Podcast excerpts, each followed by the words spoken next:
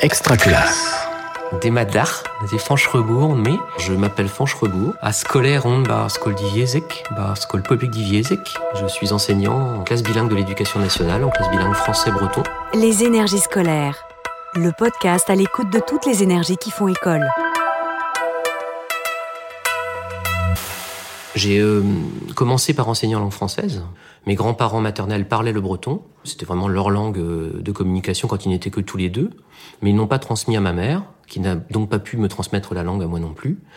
Et j'ai donc euh, vécu dans cet univers un peu bilingue sans l'être vraiment, c'est-à-dire que la langue bretonne est utilisée par nos grands-parents chez nous plutôt pour se parler, pour pas qu'on les comprenne en fait. Il y a eu ce mystère là euh, chez nous enfants euh, de qu'est-ce que c'est que cette langue qu'on cause pour ne pas qu'on rentre en communication euh, de cette manière-là. Donc j'ai eu cette curiosité. Quand j'ai démarré ma carrière, j'ai donc été pendant cinq ans enseignant monolingue et la rencontre d'un conseiller pédagogique de langue bretonne m'a convaincu que étant enseignant et étant bretonnant, il était temps que j'aille un peu plus loin dans la langue bretonne en l'utilisant au quotidien. Et puis la meilleure manière de l'utiliser au quotidien, pour moi, c'était de l'enseigner. Alors la situation de la langue bretonne aujourd'hui n'est pas d'une bonne situation. On a eu un, sondage qui disait qu'on s'approchait euh, relativement maintenant de la barre des 200 000 locuteurs. Quand on fait en, plus une moyenne, on se rend compte que la moyenne d'âge est largement supérieure à 70 ans. Ce qui fait que euh, l'avenir de la langue bretonne est en grand danger. D'ailleurs, l'UNESCO aujourd'hui, euh, qui a un classement des langues minoritaires et minorisées en Europe et dans le monde, classe la langue bretonne en sérieux danger de disparition. Tous les cinq ans, le contrat plan État-région euh, donne un volet important à la langue bretonne, à l'enseignement de la langue bretonne.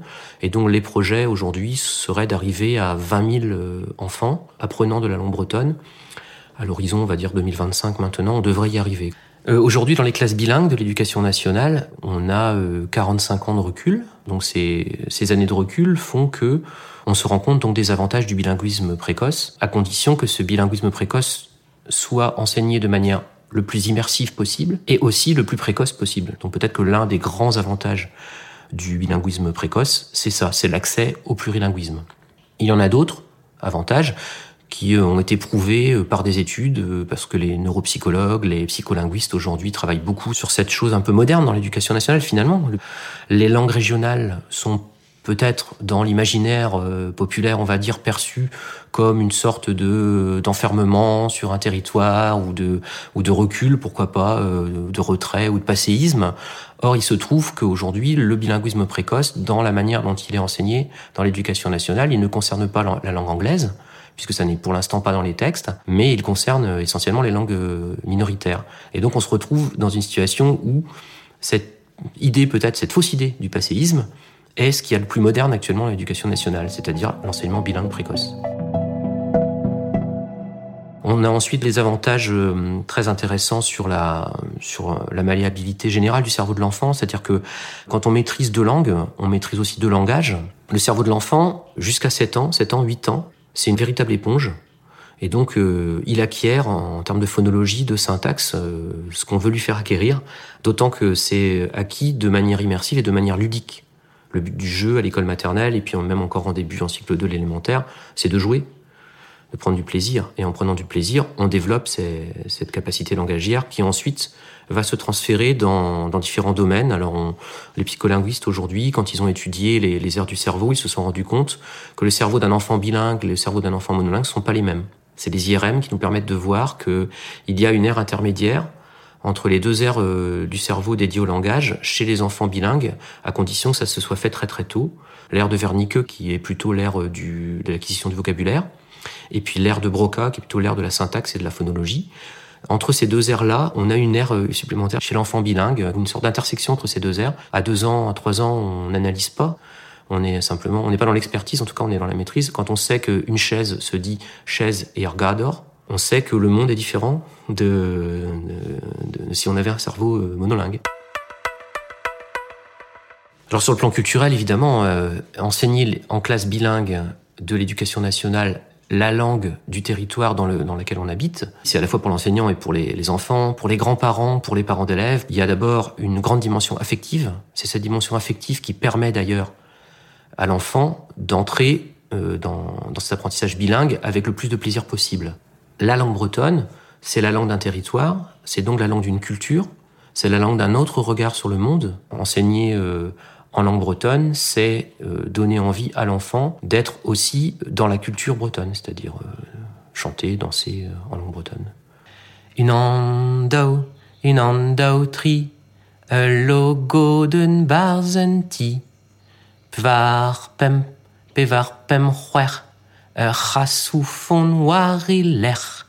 seis eis, seis eis naf, di walma de zantol paf. Une petite comptine en langue bretonne, une histoire de chat et de souris qui s'est comptée, mais qui va se faire attraper. Rimodel in Brezonnac. La langue bretonne a pour intérêt principal d'être euh, originaire de, d'une branche de, des langues celtiques qui apporte, en plus de la langue française, une phonologie et une syntaxe qui ne sont pas du tout les mêmes.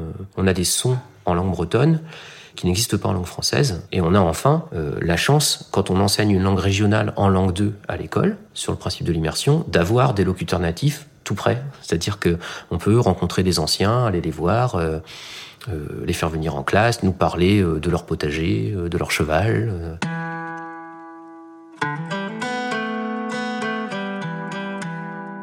Ce que je dirais à un enseignant, un jeune enseignant qui veut démarrer en, langue bretonne, aujourd'hui dans l'éducation nationale, ça serait d'essayer de travailler au plus possible à l'immersion, en, école maternelle en tout cas, d'essayer de lui donner le plus de plaisir possible à la pratiquer, en travaillant donc euh, à l'oral au maximum, par des sketchs, par des chansons, par euh, de la production orale venant de l'enfant aussi. Et donc il aura du travail, mais que ce, ce, métier est passionnant. Ce métier est passionnant parce que euh, on a en face de nous aussi des publics qui nous rendent un peu euh, ce plaisir qu'on a à enseigner. Ils nous le rendent eux aussi.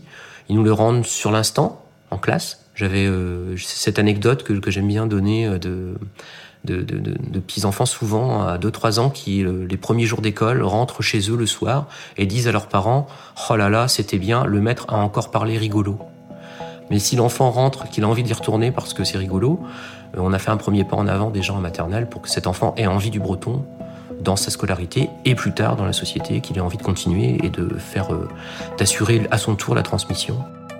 Trigaredar, Kenavo, Kenarvichal.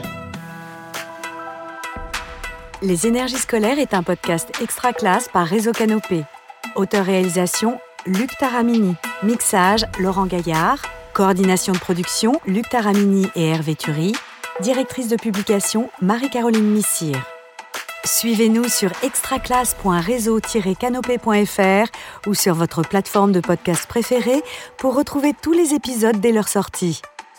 Une production Réseau Canopé 2021. Extraclasse.